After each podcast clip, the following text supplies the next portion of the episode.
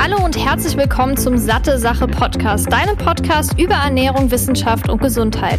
Mein Name ist Laura Merten, ich bin studierte Ernährungswissenschaftlerin und sorge mit Satte Sache dafür, dass Ernährungswissenschaft für alle verständlich wird und du smartere Entscheidungen in Sachen Ernährung triffst.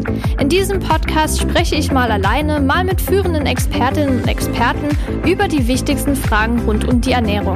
Viel Spaß! Ich begrüße dich zurück hier zu einer neuen Episode des Satte Sache Podcasts. Ich freue mich, dass du wieder eingeschaltet hast. Vielleicht ist dir ja aufgefallen, dass es in den letzten Episoden relativ viel um das Thema Abnehmen geht. Und deshalb dachte ich mir oder habe mich gefragt, welche Sache fehlt denn hier überhaupt noch und was könnte ich in einer separaten Episode noch ausgiebig behandeln? Und wie du wahrscheinlich im Titel erkennen kannst, geht es um den Body Mass Index. Das ist ja wirklich ein super umstrittenes Thema, was eigentlich immer aktuell ist. Und ich bin mir sicher, du hast dich auch schon mal gefragt, wie sinnvoll der BMI überhaupt ist. Und genau das werde ich in dieser Episode besprechen und auch Alternativen nennen, die vielleicht sogar etwas sinnvoller sind. Wenn dir mein Podcast gefällt, würde ich mich natürlich sehr freuen, wenn du eine Bewertung hinterlässt und ihn auch abonnierst, weil dann bekommst du immer eine Nachricht, sobald eine neue Episode hochgeladen wurde. Und dann rede ich nicht weiter drum rum. Es geht direkt mal um das Thema BMI, denn der BMI ist eine Methode zur Berechnung des Körpergewichts und zwar in Relation zur Größe und den daraus abgeleiteten Gesundheitszustand. Und schaut man sich jetzt die Rechnung an, sieht man auch ziemlich direkt, dass nur diese beiden Faktoren eingerechnet werden. Auch deshalb wird der BMI auch ja, als Methode kritisiert, aber trotzdem schauen wir uns mal genauer an, was der BMI ist, was er aussagt und welche Alternativen es gibt. Und der BMI ist eine Abkürzung für Body Mass Index und wurde bereits 1832 von einem belgischen Mathematiker namens Lambert Adolphe Jacques Quetelet, ich hoffe, ich habe es richtig ausgesprochen, entwickelt. Und mit dieser BMI-Skala wollte er den Grad des Übergewichts und der Fettleibigkeit bestimmter Bevölkerungen schnell abschätzen, sodass die Regierung anhand dessen entscheiden konnte, wo sie Gesundheits- und Finanzmittel einsetzen sollten. Und das fand ich super spannend, weil irgendwie habe ich gar nicht so dran gedacht, dass das ja ein Grund sein könnte, das Ganze wirklich so ja, in der breiten Bevölkerung abzuschätzen, wie der Gesundheitszustand ist. Und wie du wahrscheinlich auch weißt, hat sich das in den letzten Jahren stark verändert, leider. Und das Ganze ist unter anderem, ja, dran gekoppelt zu sehen, wie ist der BMI. Und dadurch werden natürlich auch diese ganzen Studien gemacht, beziehungsweise Statistiken erhoben. Aber wie du gleich sehen wirst, ist das nicht das Einzige, was man machen sollte. Und wie gesagt, basiert hier diese Skala auf einer mathematischen Formel, die Körpergewicht und Körpergröße Größe einbezieht. Und die Formel ist BMI gleich Gewicht in Kilogramm durch die Körpergröße in Metern zum Quadrat. Und da gibt es dann eine Skala bzw. Tabelle, in der aufgeführt ist, was das Ganze bedeutet. Und in der Skala gibt es sechs Stufen. Wir haben von unter 18,5, das bedeutet Untergewicht, bis 40 plus und da haben wir Adipositas Grad 3. Also sehr stark übergewichtig bis fettleibig. Und darin wird dann zum Beispiel gesagt, dass das Normalgewicht zwischen 18,5 und 24,9 liegt. Du kannst gerne, wenn du alle Zahlen wissen möchtest und nochmal dir einen Überblick verschaffen willst, einfach googeln. Ich glaube, du findest überall, wenn du BMI eingibst, die ganzen Zahlen. Ich glaube, das macht wenig Sinn, wenn ich die jetzt alle hier aufzeichne beziehungsweise aufzähle. Aber wenn man jetzt zum Beispiel bedenkt, dass der BMI auf Übergewicht oder auch Adipositas hinweist, kann man daran auch irgendwie feststellen, wie ist denn generell der Ernährungs- und Lebensstil und kann man daraus vielleicht auch bestimmte Anpassungen ableiten. Aber trotzdem kannst du dir wahrscheinlich denken, dass der BMI gar nicht so aussagekräftig ist, weil er viele wichtige Faktoren nicht einbezieht. Zum Beispiel das Alter, Geschlecht, die ethnische Herkunft, sowohl Fett als auch Muskelmasse und die Knochendichte.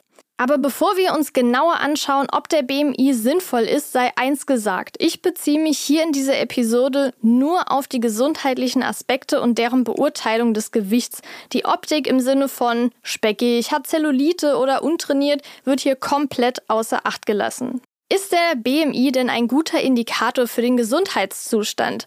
Klar beinhaltet der BMI die genannten Faktoren nicht, die mitunter wichtig für die Abgrenzung sind.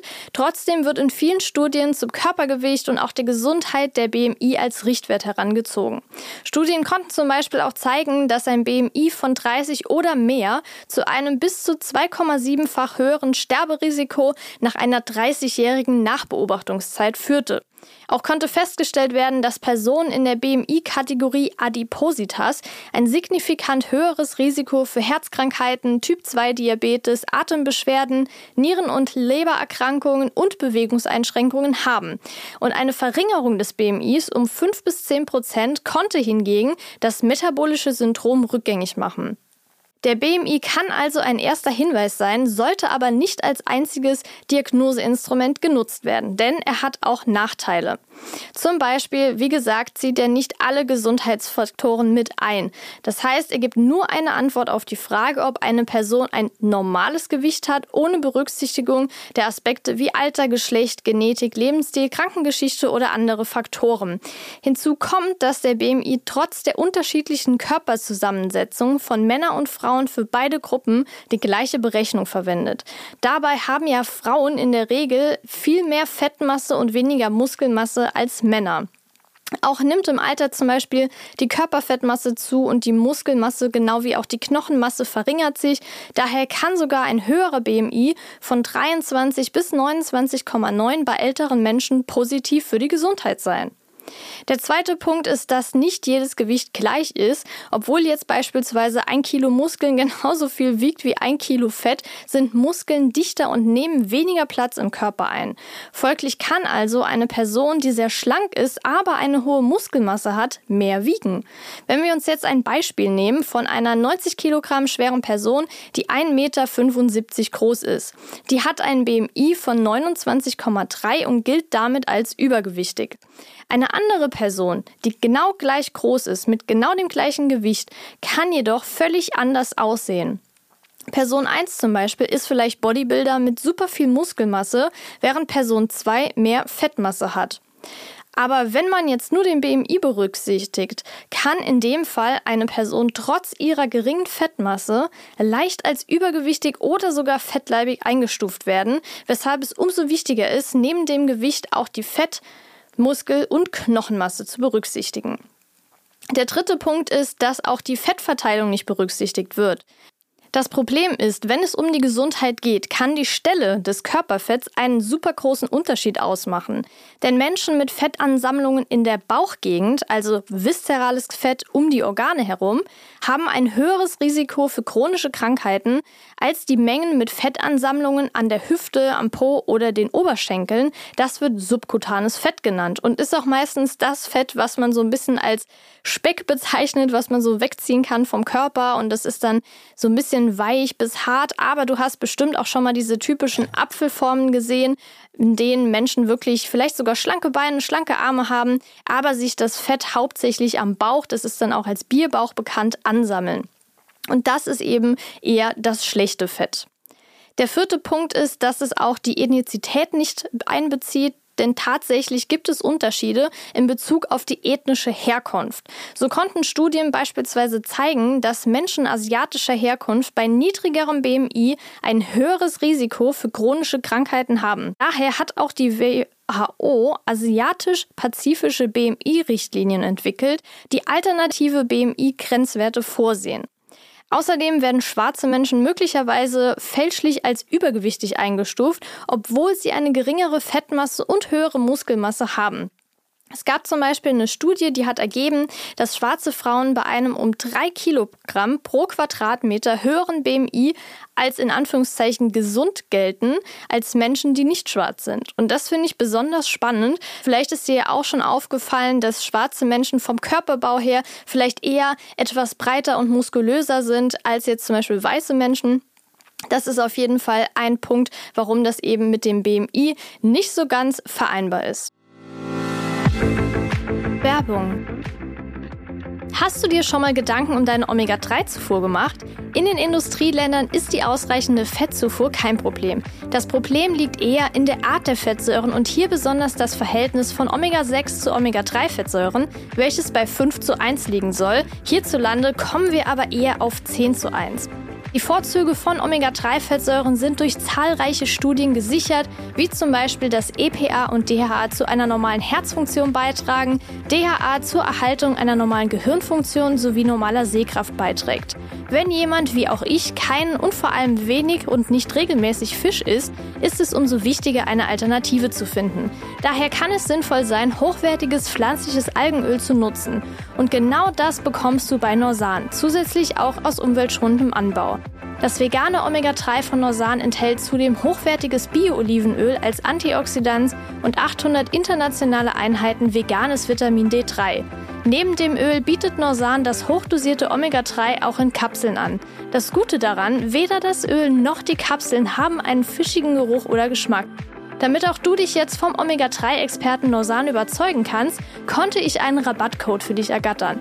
Mit dem Code SatteSache15, klein und zusammengeschrieben, bekommst du 15% Rabatt auf deine gesamte Neukundenbestellung.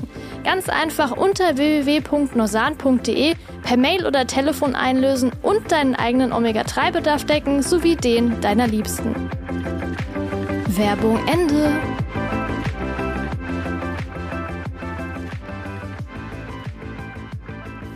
Wenn der BMI jetzt nicht ganz so sinnvoll ist, was machen wir dann? Und zwar gibt es da verschiedene Alternativen, denn trotz dass der BMI jetzt Schwächen hat, wird es immer noch als primäres Beurteilungsinstrument verwendet. Es ist einfach bequem, es ist kostengünstig, man kann es überall machen, jeder kann es zu Hause rechnen. Vielleicht jetzt nicht unbedingt ganz einfach im Kopf, aber mit einem Taschenrechner am Handy oder einem, äh, ich weiß gar nicht, Texas Instruments oder so heißen diese ganzen Taschenrechner ja, die es damals so in der Schule und am Anfang Statistik in der Uni, Gottes Willen, ey, noch gab. Aber das ist auf jeden Fall eine super leichte Berechnung. Und deshalb wird es eben immer noch angewendet als Indikator für den Gesundheitszustand. Aber wie gesagt, es gibt auch Nachteile und deshalb sollte man sich nicht nur auf den BMI verlassen. Man kann zum Beispiel einen Taillenumfang bestimmen und da wird gesagt, dass ein größerer Taillenumfang, also mehr als 80 cm bei Frauen oder 94 cm bei Männern, auf mehr Körperfett in der Bauchregion hindeutet. Und das, wie ich ja schon erwähnt habe, ist mit einem höheren Risiko für chronische Krankheiten verbunden. Der Vorteil hier, es ist auch eine super einfache Messung, es erfordert nur ein Maßband. Aber auch hier gibt es Nachteile und zwar berücksichtigt der Taillenumfang nicht die verschiedenen Körpertypen, die ich eben erwähnt habe. Zum Beispiel Apfel- oder Birnenform sowie auch den Körperbau. In dem Fall Knochen- und Muskelmasse. Die zweite Alternative ist das Taille-Hüft-Verhältnis und da heißt es, dass ein hohes Verhältnis mehr als 0,8 bei Frauen und 0,95 bei Männern auf größere Fettspeicher in der Bauchgegend hindeutet und dadurch ist es auch mit einem höheren Risiko für Herz-Kreislauf-Erkrankungen und anderen chronischen Krankheiten verbunden. Ein niedrigeres Verhältnis hingegen deutet dann eher auf einen höheren Fettanteil in der Hüftgegend hin. Und da hatte ich ja eben schon erwähnt, das ist nicht ganz so gesundheitsschädlich, wie wenn es sich die ganze Zeit am Bauch ansammelt. Und hier haben wir den Vorteil, dass es ebenfalls leicht zu messen ist. Man braucht auch hier nur ein Maßband und einen guten Taschenrechner. Aber Nachteile hat es trotzdem, denn hier werden ebenfalls nicht die Körpertypen und der Körperbau berücksichtigt. Der dritte Punkt ist die Körperfettanteilmessung. Und zwar wird da hier die relative Menge an Körperfett genommen, die eine Person hat. Der Vorteil ist, dass es sich unterscheidet zwischen Fettmasse und fettfreier Masse und ist daher für eine genauere Darstellung des Gesundheitsrisikos verwendbar als jetzt der BMI. Aber Nachteile gibt es trotzdem.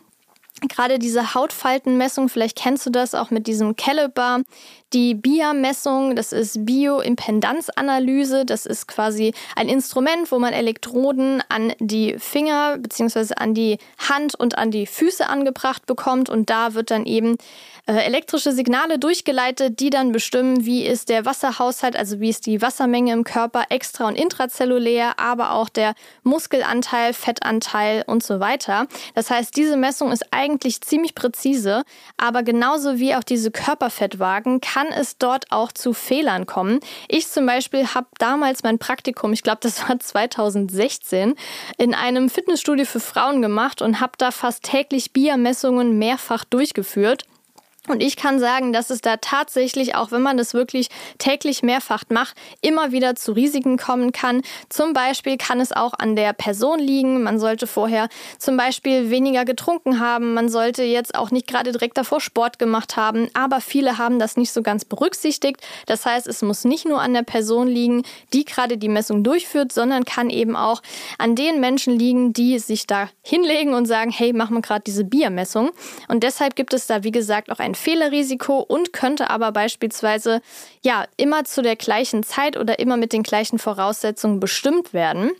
Es gibt auch hier genauere Instrumente, wie zum Beispiel die Dual Energy Röntgenabsorptiometrie.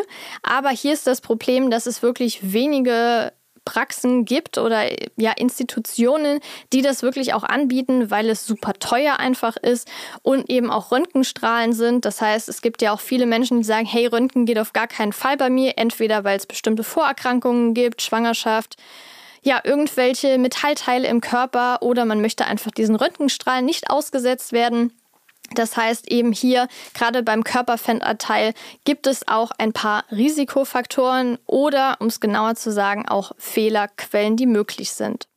Was man aber auch machen kann, sind Laboruntersuchungen, denn da werden verschiedene Blut- und Vitalstoffparameter, die auf das Risiko chronischer Krankheiten hinweisen, untersucht, beispielsweise der Blutdruck, der Puls, Cholesterin, Blutzuckerspiegel und auch Entzündungsmarker. Und hier haben wir den Vorteil, dass sie einen detaillierten Überblick über die Stoffwechselgesundheit einer Person geben und dadurch sich nicht nur auf das Körperfett als Maß für die Gesundheit stützen. Wir haben aber trotzdem Nachteile, denn ein einzelner Laborwert reicht oft nicht aus, um eine Diagnose zu stellen oder ein Risiko anzuzeigen. Nichtsdestotrotz, wenn man jetzt zum Arzt oder zur Ärztin geht, ist es meistens so, beispielsweise, dass gerade Blutzuckerspiegel, vor allem der nüchtern Blutzuckerspiegel gemessen wird. Wir haben auch oft das Cholesterin mit drin, Puls kann gemessen werden, Blutdruck kann man auch genauso wie den Puls zu Hause messen. Gerade so Blutdruckmessgeräte sind echt nicht unbedingt teuer. Ich glaube, man bekommt da gute schon für 15, 20 Euro. Und da kann man einfach zu Hause zum Beispiel auch den Verlauf sich anschauen, denn es ist ja klar, wenn man gerade Sport gemacht hat oder wenn man gerade vielleicht ein bisschen aufgeregt ist, dass das dann anders ist wie im Ruhezustand oder auch beispielsweise nach dem Essen ist es ja meistens etwas höher der Puls. Von daher kann es da auch sinnvoll sein, sich einfach mal zu Hause sowas anzulegen und regelmäßig zu checken. Da aber vielleicht nicht ganz so fanatisch werden und kontrollieren, sondern einfach, wenn man merkt, hm, mir geht es vielleicht nicht ganz so gut, einfach das Ganze mal nachschauen. Aber unabhängig davon, welche von diesen Alternativen genutzt wird, ist es wichtig, sich nicht nur auf einen Test zu verlassen, denn die Untersuchungen können ganz einfach kombiniert werden, um genauere Aussagen treffen zu können. Beispielsweise könnte man Blutuntersuchungen machen, zusätzlich noch den Teilienumfang messen, man könnte so eine Caliper-Messung noch machen und auch den BMI bestimmen. Also oft reicht ein erster Blick schon aus, um den BMI zu beurteilen. Es geht hier wirklich nicht um das Optische im Sinne von Schönheitsideal, aber wenn man jetzt zwei Menschen vor sich stehen hat, die gleich groß, gleich schwer sind, kann man relativ gut ohne den BMI zu berechnen, schon sehen, dass eine Person mehr Fettmasse als die andere hat und da beispielsweise auch direkt beurteilen, ob eine Person übergewichtig als Gesundheitsrisiko ist oder eben übergewichtig in Anführungszeichen ohne Gesundheitsrisiko, da einfach sportlich und eine hohe Muskelmasse besitzt. Ja, das war's zu dem Thema BMI. Ich hoffe, ich konnte da etwas aufklären und Licht ins Dunkle bringen, falls du dich schon öfter gefragt hast, ob der BMI wirklich so sinnvoll ist und welche Alternativen es gibt. Du kannst mir gerne einfach hier unter die Episode, ich glaube bei Spotify kann man mittlerweile sogar Kommentare schreiben, bei YouTube oder auch bei Instagram einfach satte Sache, alles kleingeschrieben. Und da freue ich mich auf jeden Fall immer auf deine oder generell alle Nachrichten, Nachfragen oder auch per Mail an laura.sattesache.de.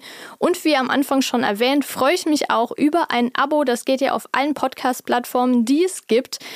und gerne auch bei Instagram und empfehle auch den Podcast gerne Freundinnen weiter, die sich für das Thema Ernährung interessieren und keine Lust auf irgendwelche Pauschalaussagen haben und das Ganze lieber wissenschaftlich betrachtet von mir erzählt bekommen. Ich wünsche dir auf jeden Fall noch eine schöne Zeit. Ich würde mich sehr freuen, dich nächstes Mal wieder hier begrüßen zu dürfen. Und bis dann wünsche ich dir eine tolle Woche, einen sonnigen Tag. Deine Laura.